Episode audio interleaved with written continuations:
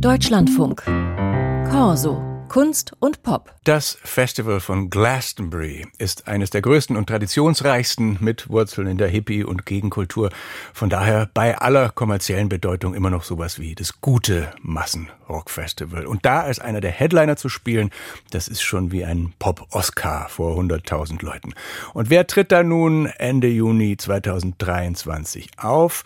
Elton John, Arctic Monkeys, Guns N' Roses, Yusuf alias Cat Stevens, merken Sie was?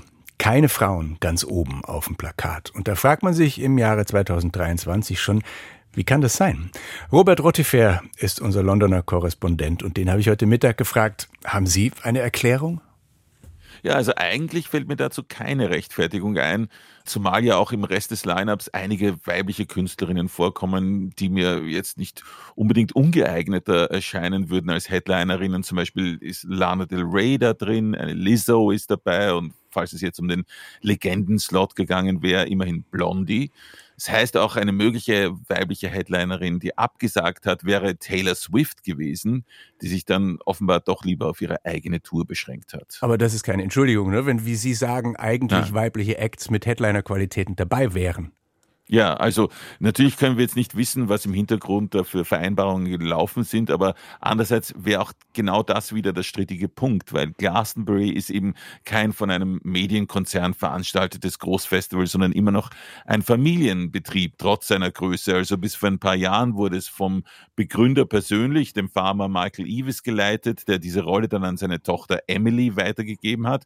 Und Emily Eavis hat sich nun mit diesem Argument verteidigt, dass es einfach zu wenige weibliche Acts in der Pipeline gebe. Also das ist jetzt ein Argument, wie man es eigentlich immer von männlichen Verteidigern männlich dominierter Rockfestivals zu hören bekommen hat. Das trauen sich selbst die heutzutage kaum mehr zu sagen. Also es gäbe halt zu wenig Frauen. Wobei, wenn Emily Evis von einer leeren Pipeline spricht, dann scheint die ja eher ein System zu meinen, das hinter so einem Booking-Prozess steht. Ja, das stimmt. Diese Pipeline ist das System und ich habe gestern mit Vic Bain, der Gründerin von The F-List, gesprochen. Das ist ein britisches Netzwerk, so ähnlich wie in Deutschland und Österreich Female Pressure, in dem weibliche Acts sich zusammentun und einander unterstützen. Also ich habe Vic Bain jedenfalls nach ihrer Interpretation dieses von Emily Evis gebrauchten Worts Pipeline befragt. There's a very distinct line from artists who are signed to record labels. Es gibt eine ganz klare Linie, die von den KünstlerInnen über ihre Plattenlabel zu den Booking-Agenturen und von dort direkt zu den Festivalagenturen führt. Das meint Emily Evis, wenn sie von einer Pipeline spricht. Und sie hat recht, diese Pipeline ist sehr ungleich. Laut meiner eigenen Forschung von vor dreieinhalb Jahren sind nur 20 Prozent der KünstlerInnen auf 200 britischen Plattenlabels Frauen. Aber das ist keine Entschuldigung für Festivals, denn die müssen einen Bedarf anmelden. Sie müssen den Bookern sagen, wir wollen mehr Frauen.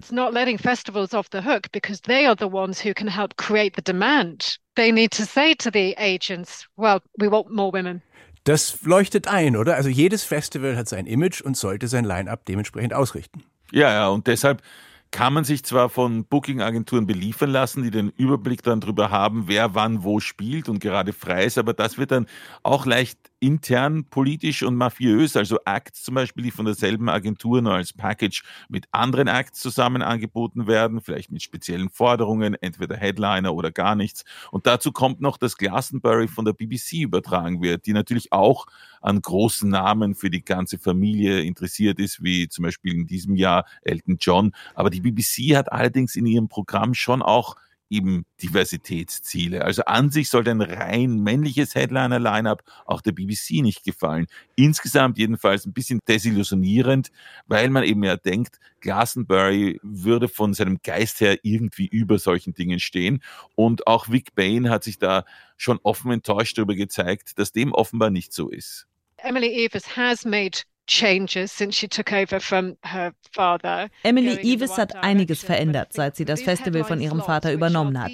Es geht in die richtige Richtung, aber diese prestigeträchtigen Headline-Slots geben den Ton für das ganze Festival an und haben damit Einfluss auf die ganze Musikindustrie. Ich finde, sie hätte viel innovativer und mutiger sein sollen. Ich hätte Lizzo zur Headlinerin gemacht. Keine Ahnung, warum das nicht passiert ist. Personally, I would have put Lizzo on that headline spot goodness knows why that didn't happen. I don't know. Und damit sind wir wieder da, wo wir angefangen haben, ne? bei dieser Frage, die sich offenbar auch Insider wie Vic Bain stellen, wie kann das sein? Mhm. Ja, ja, und wo sie gerade von Lizzo spricht, wie wir vorhin, können wir auch darauf hinweisen, dass das noch ein Problem gelöst hätte, das wir hier bisher nicht erwähnt haben, nämlich, dass die Headliner dieses Glastonbury Festivals 2023 nicht nur alle männlich, sondern auch alle weiß sind. Also die angestrebte Diversität hat natürlich mehrere Ebenen, nicht nur die des Geschlechts. Aber wenn jetzt offenbar alle nur die Köpfe schütteln oder die Schultern zucken, ja. Herr Rottefer, wird sich dann je was ändern? Ja, also falls ich jetzt persönlich was einbringen darf, ich bin jetzt hier nicht nur ganz neutrale Berichterstatter, sondern war auch Kurator und Mitverantwortlicher seit über 13 Jahren beim öffentlich finanzierten Wiener Popfest, wo wir schon seit längerem ein Mindest 50-50 als Quote haben und ich weiß, dass das geht. Bloß hat eben ein öffentlich finanziertes Festival keine kommerziellen Zwänge. Allerdings, und das ist ein großes Allerdings, spezifisch für Glastonbury, Glastonbury ist ja immer schon ausverkauft, bevor noch das Line-Up feststeht. Und insofern hat Vic Bain völlig recht, Emily Evis könnte sich wirklich leisten, hier über den Schatten zu springen und weit mutiger zu sein. Und wer weiß, vielleicht ist die Enttäuschung, die jetzt viele Leute über dieses Line-Up äußern, auch ein Ansporn, es nächstes Mal anders zu machen.